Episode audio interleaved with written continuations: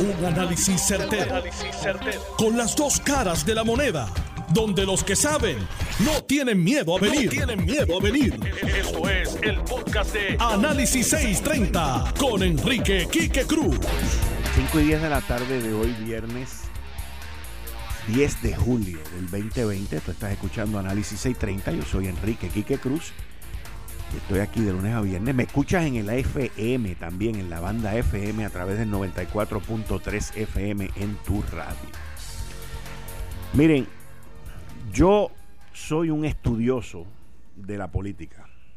Estudié ciencias políticas.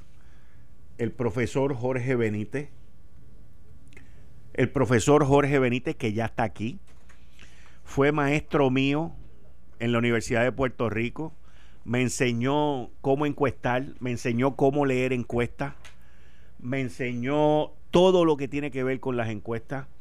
No solamente fue maestro mío, sino que después de, haber sido mi maestro, hicimos una gran amistad. Él estuvo en este programa para las elecciones del 2012, estuvo para las elecciones del 2016 es un, no solamente es profesor en la Universidad de Puerto Rico, pero es un encuestador de muchas décadas de conocimiento. Y, y ya está aquí conmigo. Y vamos a hablar de todas las encuestas que él ha hecho y vamos a hablar de cómo se ven las primarias y vamos a hablar de lo que se puede esperar en términos de encuesta.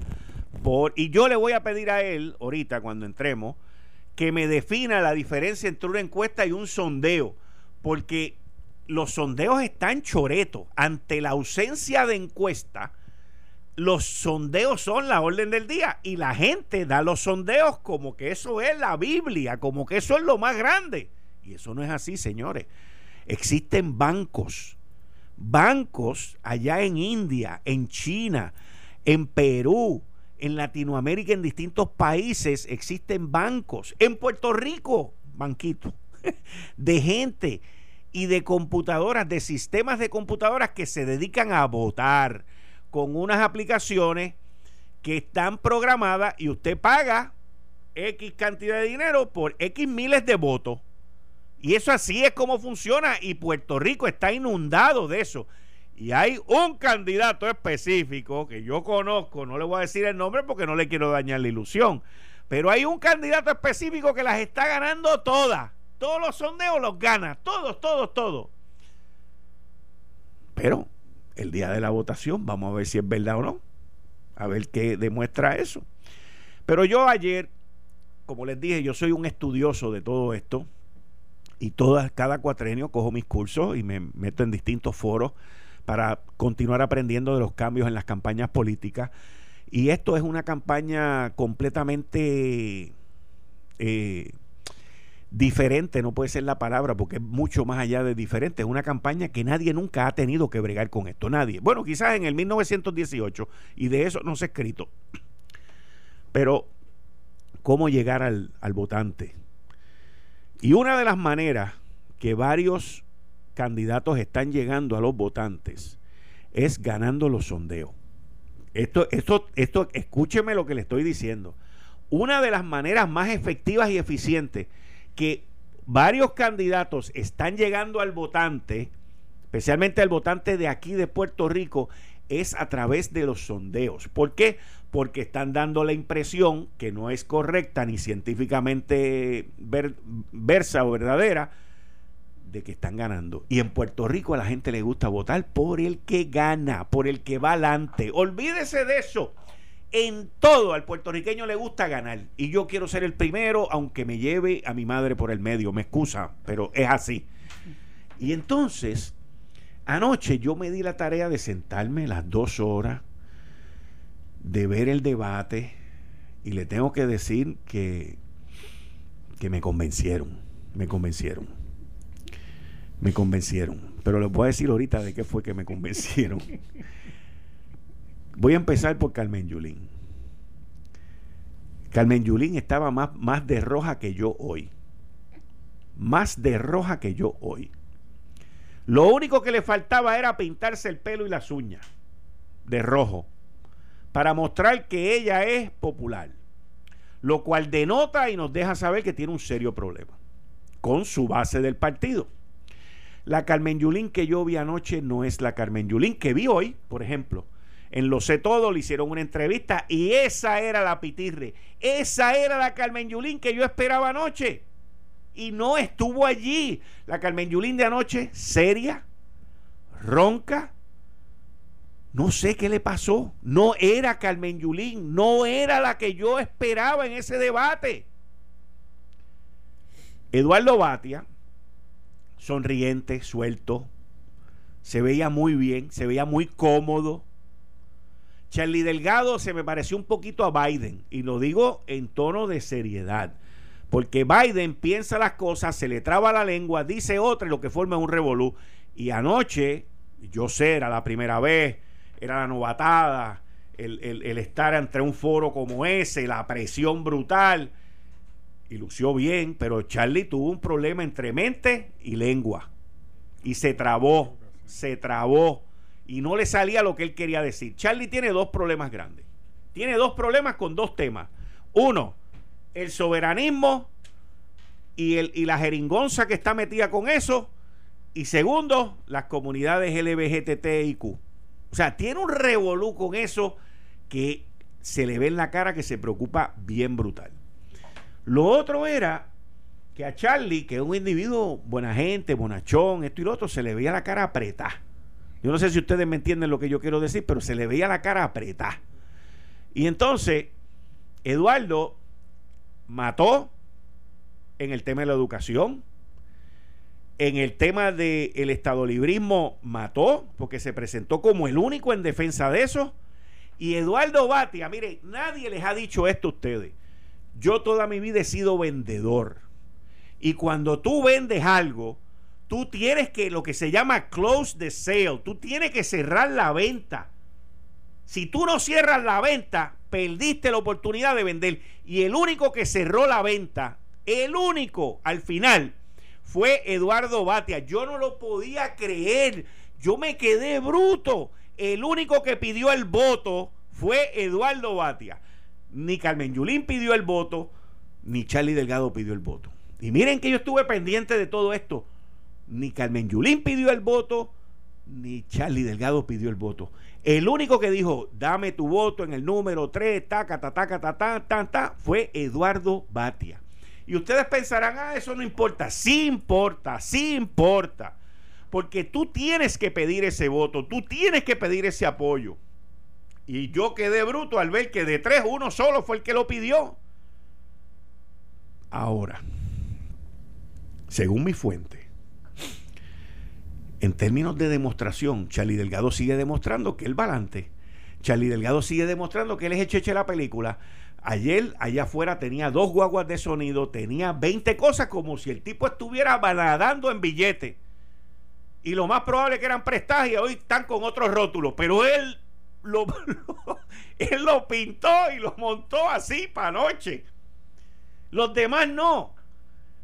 Y yo le digo a Carmen Yulín y le digo a Eduardo Batia, mi hermano, si ustedes están guardando chavo para las elecciones, si ustedes están guardando chavo para después, yo una vez le dije a un individuo, que esto lo pondré algún día en mi libro, que me vino y me dijo, no, porque lo que pasa es que cuando yo gane, yo tengo que unificar al partido. Mire, eso es como decirle a, alguien, Serie Mundial, juego número 6, y tú estás perdiendo 3 a 2 en términos de juego. Tu oponente está ganando 3 y si tu oponente te gana ese día, él gana la Serie Mundial porque tú has ganado una más que 2. Y tú vas para el juego, para el sexto juego de la Serie Mundial, y le preguntan al dirigente que solamente ha ganado dos juegos, bueno, ¿y a quién tú vas a poner a lanzar? No, yo voy a guardar a mi mejor lanzador para el séptimo juego. Mire, perdió. Mire, perdió. Yo me recuerdo Cuba contra Japón en el Clásico Mundial, que lo perdieron. Le cayeron a palo porque usó su mejor pitcher en el sexto juego. ¿Por qué? Porque así es como tú juegas. Tú juegas para llegar. Tú no juegas para cuando vaya a pasar el séptimo juego. Y esta gente están dormidos en las pajas. Dormidos en las pajas. El Partido Popular Democrático tiene un problema serio serio de ideas, tiene un problema serio de cómo implementarlas, tiene un problema serio con el estatus, pero serio. Mire, yo le garantizo a ustedes hoy que el Partido Popular Democrático nunca, nunca va a buscar resolver el problema del estatus. Nunca. Quien único buscaría resolver el problema del estatus es Carmen Yulín y sería con la independencia. Punto. Eso es así. Y ella anoche no tuvo nada que esconder al respecto. Ahora, ¿qué le pasó a Carmen Yulín anoche? Yo no sé. Porque la vi hoy en una entrevista y era la pitirre que yo esperaba anoche. Pero anoche no se halló. Yo escribí una columna que ya está en la parte digital en el periódico El Nuevo Día sobre el debate anoche. Y yo creo, mi opinión, que Carmen Yulín tenía miedo. Tenía miedo, tenía una preocupación seria. Por dos cosas, que alguien le fuera a sacar lo de Pedro Julio, de que lo tiene todavía cobrando bajo el contrato, que es un interrogante que hay allá afuera, más toda la relación de ella. Y ella más o menos trajo el tema y dijo que era su amigo, pero que no se sabe. Y la otra es la situación en que está el municipio de San Juan. Entonces, yo no sé quién fue el genio literario y estratega que le dijo a ella que su carta de presentación era su obra en San Juan. Esa parte yo no la conozco. Carmen Yulín muy fácilmente pudo justificar los problemas y lo mencionó nada más que una vez. Ella mencionó más veces su obra, que es una desobra, que solamente mencionó una vez el verdadero problema, que fue la quiebra y que el Banco Gubernamental de Fomento en una administración popular le tumbaron ochenta y pico de millones de pesos. Eso es así porque yo sé que los más que liquidaron y que le tumbaron chavo fue a Carmen Yulín Cruzoto y al alcalde de Carolina, José Carlos Aponte. A los dos los cogieron y los pasaron por la piedra la administración pasada popular con el Banco Gubernamental de Fomento. Y mire, no importa cuál municipio usted tenga, a ti te tumban sesenta y pico al de Carolina y se las vio negra y le tumba ochenta y pico al de San Juan y se las ve negras también. Un municipio no puede aguantar ese golpe. Y ella no utilizó eso. No sé en qué planeta andaba Carmen Yulín anoche porque no la vi.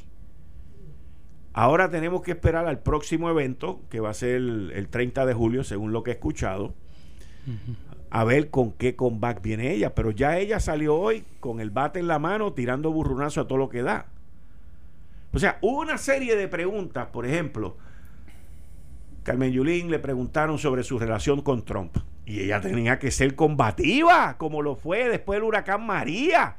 Y decir todos los amigos que tiene con Biden y con los demócratas, que son los que controlan el Congreso. Y si Biden gana conmigo, vamos a estar por las nubes. En la independencia, pero vamos a estar por las nubes.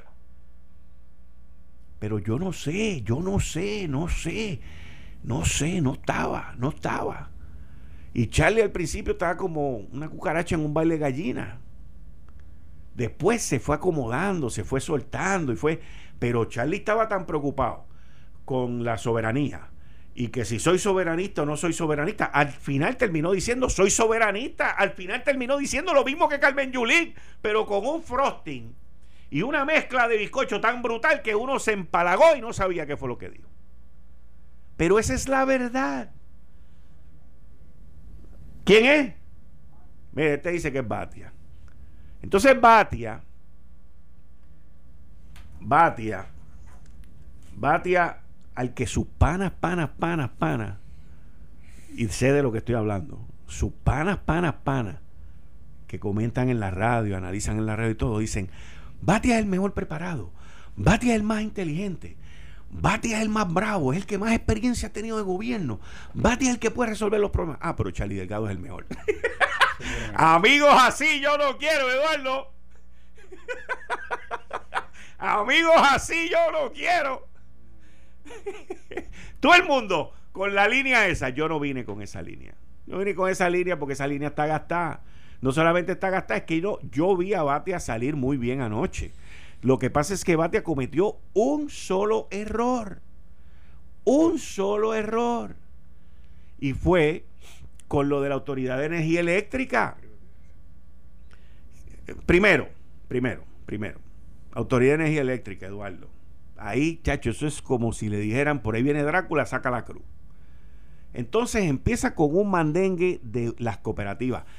Y puso el ejemplo de las compañías de celulares. Eduardo, eso no funciona aquí, punto. Eso es un disparate. Lo de las compañías de celulares no funciona aquí. Estás hablando de dos mercados completamente distintos. Completamente distintos. Lo de las cooperativas tampoco. Las cooperativas es una privatización también. Mira, Eduardo, en Villalba por allá por el centro están tratando de hacer un consorcio y José Ortiz todavía no le acaba de firmar el contrato y la gobernadora lo ha mandado a hacer 20 veces. Aquí no se puede hacer ese, ese, ese plato de espagueti que ustedes tienen para que yo escoja entre cinco compañías como si escogiera un celular. Eso no existe. No existe y no va a existir. Entonces, el peor de todas es que al tipo más inteligente, que al tipo más astuto, que el tipo más bravo del Senado, que el tipo que hizo la ley, que el tipo que es el que ha querido romper el monopolio, le preguntan del contrato y dice que no lo leyó.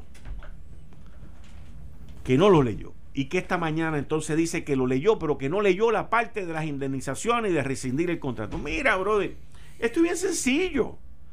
Esto es bien sencillo. Yo no estoy de acuerdo con ese contrato, punto. No estoy de acuerdo con el contrato. ¿Pero con qué no está de acuerdo? No estoy de acuerdo porque no cumple con la ley. Y ya. Y ya. El que escribió la ley fue él. Si tiene rollo para escribir en esa maquinilla es él. Así que, en términos del aburrimiento, sacaron A. Pero les voy a decir ahora por qué fue que sacaron A. Esta es mi opinión y mi análisis de, de todo lo que vi anoche. Yo entiendo que estos candidatos iban a venir a debatir de verdad y hacer lo que todos esperábamos. Pero también entiendo que se metió el partido y habló con ellos individualmente y les dijo, señores, no se tiren a matar, planteen ideas, debatan sobre ideas, no se ataquen, porque el PNP se está destruyendo. Entonces, ese, esta es mi opinión. Entonces, yo entiendo que esa conversación se dio de alguna manera y los tres llegaron allí en paracaídas a no atacarse. La única que atacó un par de veces fue Carmen Yulín y nadie le respondió porque atacó bien subliminal. Y se la dejaron pasar. Pero yo entiendo que lo que ha ocurrido esta semana con el Departamento de Justicia cambió la dinámica completa en ese debate. Y esos cambios fueron los que nos llevaron a un debate que no fue debate. Y a todos estos cambios y análisis que les acabo de hacer ahora. No lo veo de otra, señores. No lo veo de otra. No lo veo de otra. Eh, estás escuchando el podcast de Noti1. Análisis 630 con Enrique Quique Cruz. 5 y 36 de la tarde, vamos corriendo aquí en Análisis 630. Estoy con el encuestador, profesor Jorge Benítez. Tú estás escuchando Análisis 630 por eh, privilegio a, unas este, personas en específico. Eh, no vamos a dar eh, los detalles de dónde es que se ha llevado a cabo la encuesta. La encuesta eh, yo sí tengo la información, el profesor la ha compartido conmigo fuera del aire, pero tiene unos resultados chulísimos, espectaculares, y le quiero dar la bienvenida de vuelta aquí en Análisis 630 Jorge Benítez. Jorge, qué bueno tenerte aquí, bienvenido de vuelta aquí en Análisis 630. Saludos, Quique, y a todos y todas los que nos escuchan. Primero dime, ¿qué es un sondeo de esos que salen en la televisión todos los días y qué es una encuesta? Un sondeo, antes le decíamos que era un concurso de popularidad. Cuando tú y yo éramos chiquitos, decíamos que si Oscar Solo y Chucho Viene, ¿quién cantaba mejor? No, y llamaba a las fanáticas y mientras más llamaban a la radio, eso era llamando a la radio. y las que se llamaban los clubes y se anotaban. Ajá, y lleva 15 votos 5 votos. O, Rafael y Sandro no y entonces los que tenían más fan club pues ganaban siempre y de eso es parecido a lo que tú estabas mencionando ahorita, ¿verdad? Lo único que ahora se usan los teléfonos y las computadoras. Con teléfonos, las computadoras y de varias maneras distintas, ¿no? Eh, la, idea del sondeo es que mientras, mientras más gente llame en un periodo dado, mientras más gente se comunica en un periodo dado, pues más apoyo tiene una persona o la otra. Tiene mucho que ver con quién se entera con tiempo, quién lo planifica. Eh, antes se hacía desde los comités de los partidos, que se juntaban muchos jóvenes para hacer llamadas. Luego dijeron, no, estos sondeos son, son más serios y ahora no se puede hacer nada más que una sola llamada por computadora. Pues nada, usamos tres y cuatro y cinco computadoras. Era como el que hacía, decía que hacía una encuesta, que tampoco es encuesta, en un centro comercial y, y lo que hacíamos era que entrábamos por todas las puertas del centro comercial y votábamos cinco veces. ¿no? Y eso pasa con los sondeos. Eso pasa con los sondeos hoy. ¿Qué es la encuesta? Pues la encuesta... y, se, compran votos. Pues claro, y como tú dices, en Puerto Rico todo el mundo quiere ganar. es como el que apuesta cuando ya van a cerrar la ventanilla del hipódromo y cuando después que ve el caballo adelante, ¿no? Porque si ve el caballo... Y, estos sondeos cuando muestran que un candidato está adelante, que está ganando la del canal tal y la del canal tal y la del show tal y la del otro show, ¿eso tiene algún tipo de influencia sobre la gente cuando van a votar? Pues en vez de medir la opinión pública, están creando opinión pública, ¿no? Porque siempre decíamos que la encuesta mal hecha, o el sondeo también, eh, en vez de medir la opinión pública, que es lo que se supone que hagan, pues lo que hace es que crea opinión pública. Y, y, y, pues te dice esto es lo que Puerto Rico es susceptible a, es, a la opinión pública y Puerto Rico es muy susceptible a la opinión pública y no es el único país susceptible a la opinión pública ¿no? hay, hay, candidatos que dicen que decían que Bill Clinton no, no decía ni A ni B sin hacer la encuesta primero no para estar con lo que la gente quería oír y no con lo que él quería decir ¿no? Así que ese tipo de cosas suceden. Y, y Ronald Reagan hacía un programa en la radio y esperaba ver la reacción de la gente en un programa local y de acuerdo a esa reacción entonces daba el mensaje nacional. Y hacía una encuesta. Ah, sí señor.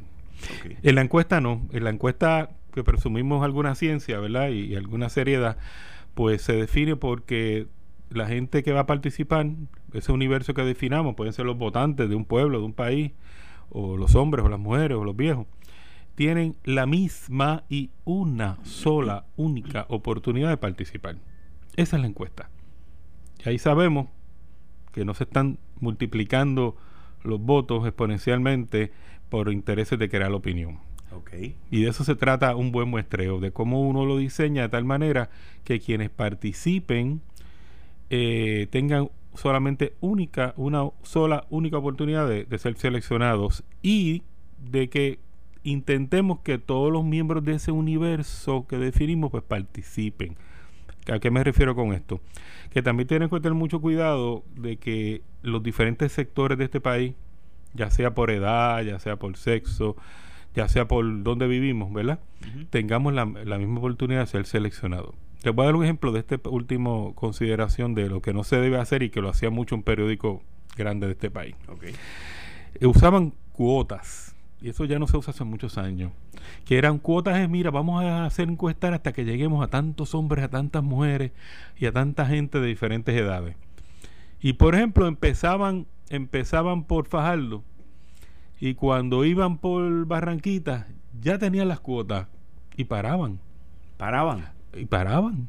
Así que el resto de Puerto Rico, de Barranquita para allá, nunca tuvo la oportunidad de participar. ¿no? Este es el ejemplo de, de, de una encuesta mal hecha que, que, tampoco es generalizable con sus resultados porque la mitad del universo posible no pudo participar.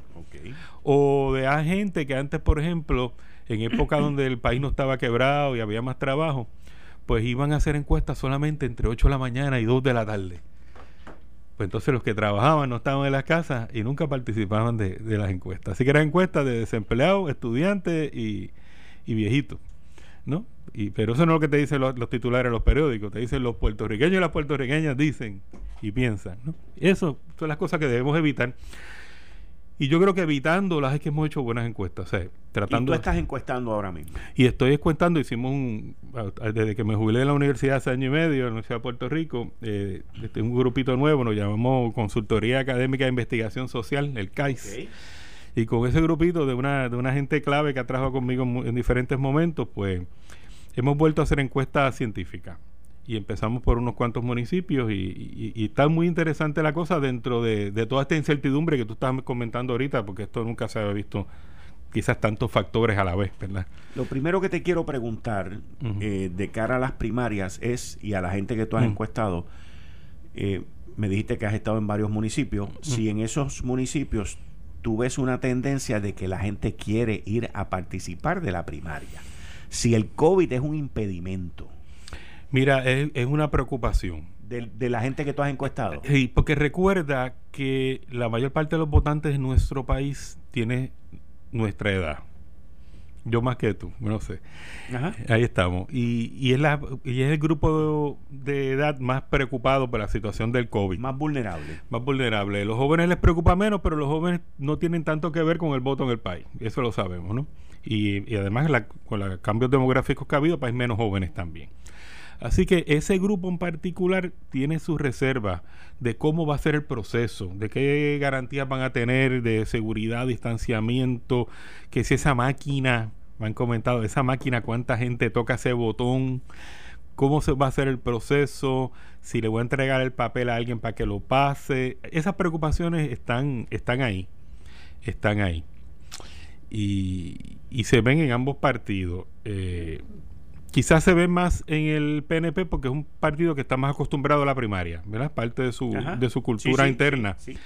en el caso del Partido Popular, pues también hay, hay una reserva de porque nunca han ido a votar a una primaria, ¿no? Eso tiene también efectos psicológicos en la gente, No están acostumbrados. Volvemos al grupo de los mayores, que son los que más votan, que son la mayoría del partido. No están acostumbrados a eso de una primaria. Este, algunos no entienden por qué a mí me ha comentado un, viejito popular, me decía, pero si eso se solucionaba antes de en el comité, ¿para qué tenemos el comité central? ¿No? Que decía quiénes eran los candidatos y en una reunión se salía y se abrazaba y alzaba las manos y no me creaban ese conflicto. No están acostumbrados ah, a, ese, a, esa dimensión de la democracia, ¿no? Que, nosotros conocemos como la primaria. No están acostumbrados porque no es parte de la cultura de ese partido, ¿verdad? Eh, y hay ese tipo de, preocupaciones, ¿no? Y, y, esas preocupaciones se podrían traducir eh, principalmente en el Partido No Progresista en, indecisos. En el, o sea, de lo que yo he visto más, más indecisión ¿En dónde? Con dos candidatos y no con tres en el PNP que en el, en el Partido Popular. ¿Has visto más indecisión en el PNP que en el Partido Popular? Popular. Ok, pero en el... y, es una indecisión que tiene dos dimensiones, ¿no? Una es voy o no voy a votar y la otra es por quién, ¿verdad? Este, y por eso que es interesante, ¿verdad? Una, una primaria donde estaba claro, por, los estudios que habíamos visto de los meses antes de la pandemia, ¿verdad? Que, que Pedro Luis estaba al frente, pero que se ha ido cerrando, se ha ido cerrando y mientras se cierra hay un gran número de indecisos que no se sabe para dónde van a coger, ¿verdad? Ahora, esta encuesta, entiendo que eh, el, que Pedro Pierluisi estuviese al frente y el que Wanda venía cerrando fue antes de esta semana. Sí, las últimas que las últimas que hice fueron antes de esta semana, ciertamente. Okay. ¿Y cuándo tú vas a seguir encuestando? Pues yo espero, nosotros esperamos este arrancar prontito con dos o tres encuestitas más. Ok, y, y, y, ya eso va a medir lo que ha ocurrido en estos últimos siete días. Por lo menos se, estábamos, estábamos viendo tendencias que se repetían y si tuvo efecto esto que ha pasado, y debemos presumir que sí de un punto de vista racional, pues deberíamos ver las diferencias. Ok, entonces tú me podrías hablar, por ejemplo, eh, ok, me hablaste de Pedro Pierluisi, que se veía que estaba al frente, pero que Wanda venía venía una, una Wanda Vázquez cerrando cerrando y de y con un número de indecisos todavía ahí ¿Mm? ay bendito Siri ahora no y unos y unos indecisos que tienen sus características verdad yo creo que lo interesante de las encuestas también que nosotros hacemos es que no solamente para la carrera de caballo es saber si son indecisos si hay indecisos quiénes son no y por dónde andan. Y que le podamos dar información a los candidatos de cómo hacer una estrategia para buscar precisamente a esos indecisos que le pueden o mantener en su eh, la, eh, mantener la ventaja o, acercarse al contrario. ¿Qué es lo que los lleva a la, indecisión esta gente? En el Partido Nuevo Progresista, por ejemplo. En el Partido Nuevo Progresista, yo creo que lo que ha habido es un.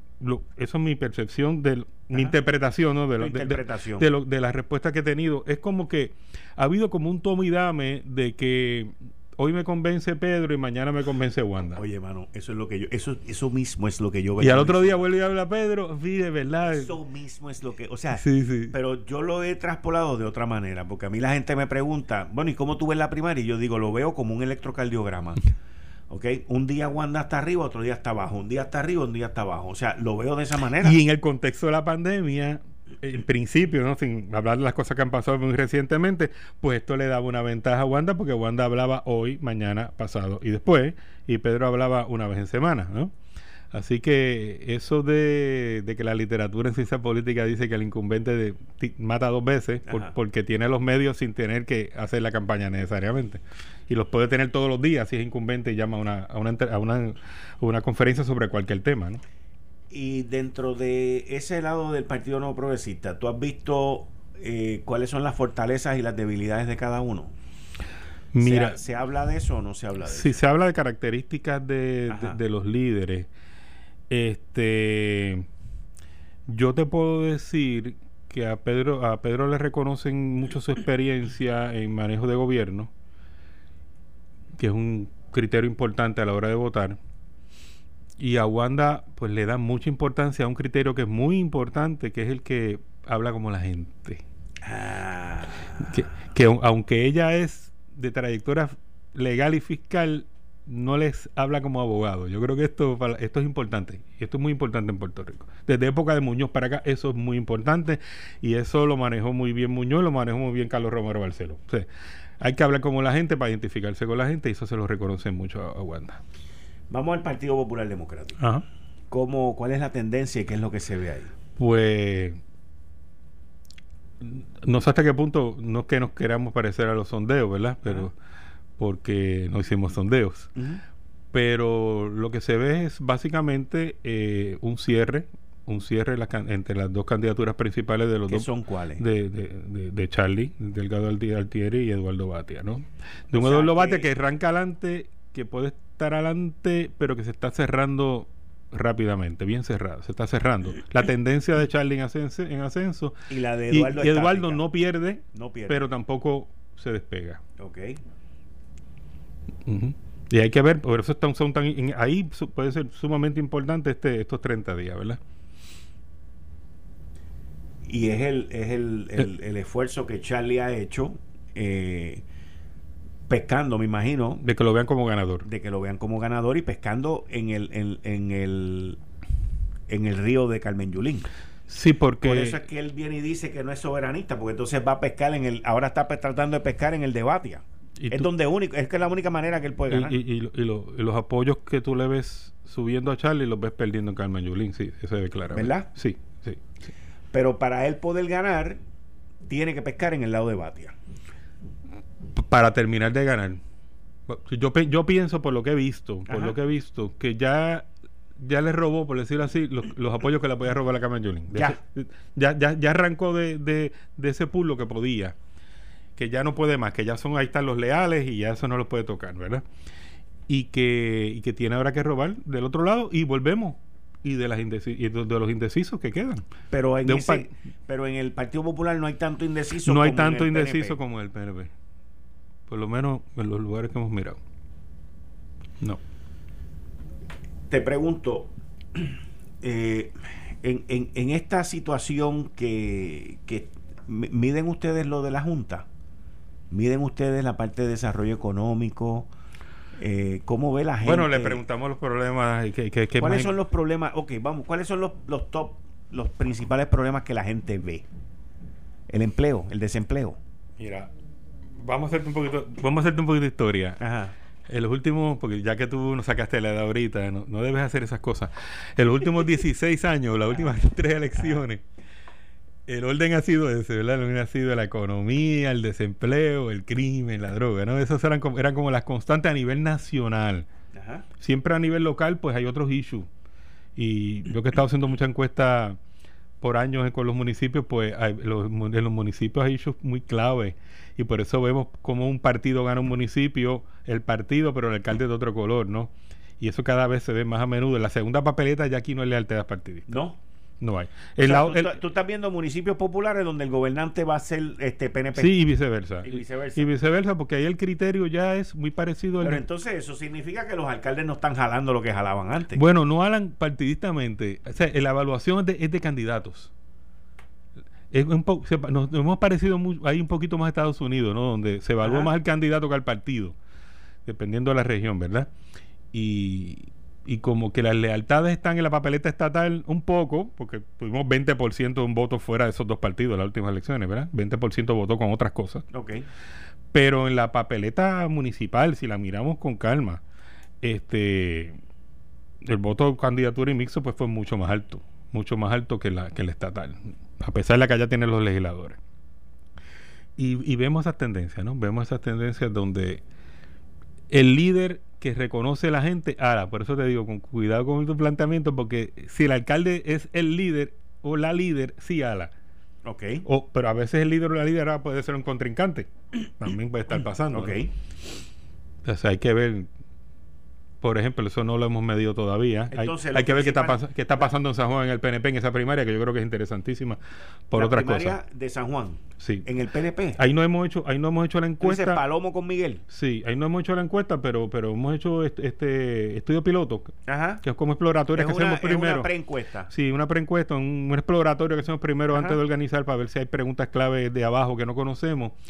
Y es interesante porque los sectores de uno y del otro son muy diferentes.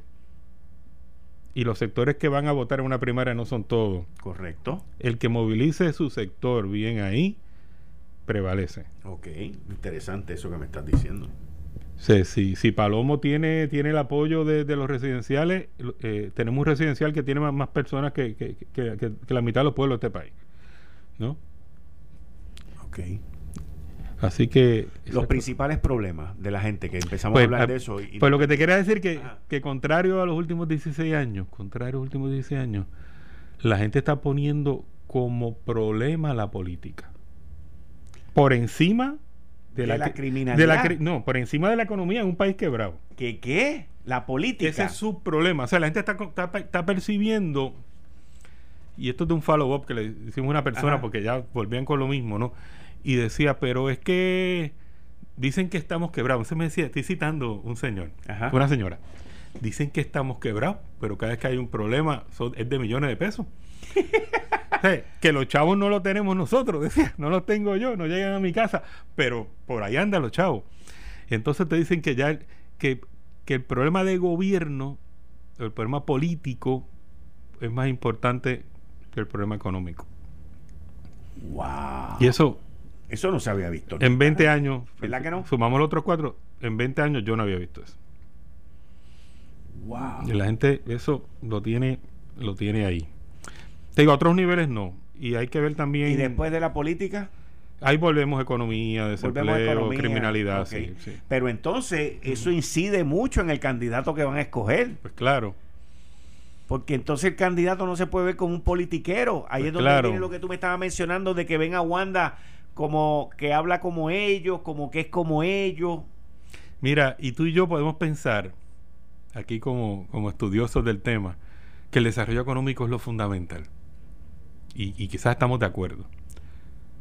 Pero ese, ese concepto, y no sé si es culpa de nosotros mismos, o de los colegas economistas, o de la prensa como lo maneja, de desarrollo económico, yo he llegado a la conclusión después de muchos años que la gente no lo entiende, que la gente lo ve como algo lejano háblame de la economía de la familia. De, cómo me afecta a mí. Ajá, pero, habla, pero eso de proyectos de desarrollo económico es chino para, para tres cuartas partes de los votantes de este país. Así que tú puedes presentar el modelo más lindo del mundo y ahí se quedó. Y ahí se quedó. Porque yo no lo entiendo y no sé qué tiene que ver con mis habichuelas en casa. Exacto, con lo mío. Exacto. Así que, ¿es responsable quién es? El gobierno de la política. Wow, nunca había visto eso. Ni yo tampoco. yo tampoco. Profesor y encuestador Jorge Benítez, muchas gracias. Espero verte más a menudo por aquí. Yo creo que vamos a hacer cositas pues interesantes y, posiblemente. buenísimo, buenísimo. Y, como tú dices, en estas elecciones hay más factores presentes que en, ninguna otra que yo haya, que yo recuerde. O sea que aquí las variables, pues, son difíciles de controlar.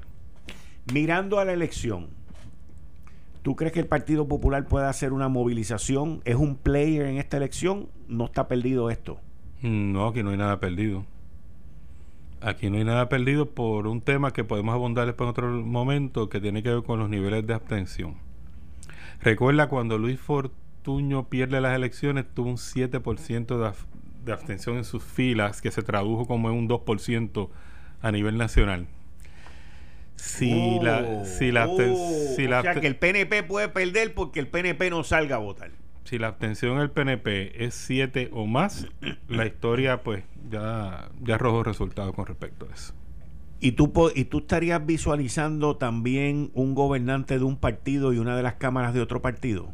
Puede pasar. Gobierno dividido, porque con todos esos mejunjes que tú me has explicado aquí, la tendencia para mí sería una de esas. Sí, eso fue lo que pasó en aquel momento. Nosotros por una encuesta precisamente y nos dijeron que eso nunca había pasado, que eso era un disparate, que íbamos a tener gobernador de un partido y comisionado de otro. Nos insultaron en un canal de televisión, que, que barbaridad, que eso era una porquería y así fue el resultado. Pues, profesor, muchas gracias por estar aquí. Pues que Se me cuidan. Que estén bien y saben pues que estamos, estamos de regreso al, al mambo. Tremendo. Esto fue el, podcast de Notiuno. Análisis 630 con Enrique Quique Cruz. Dale play a tu podcast favorito a través de Apple Podcasts, Spotify, Google Podcasts, Stitcher y notiuno.com.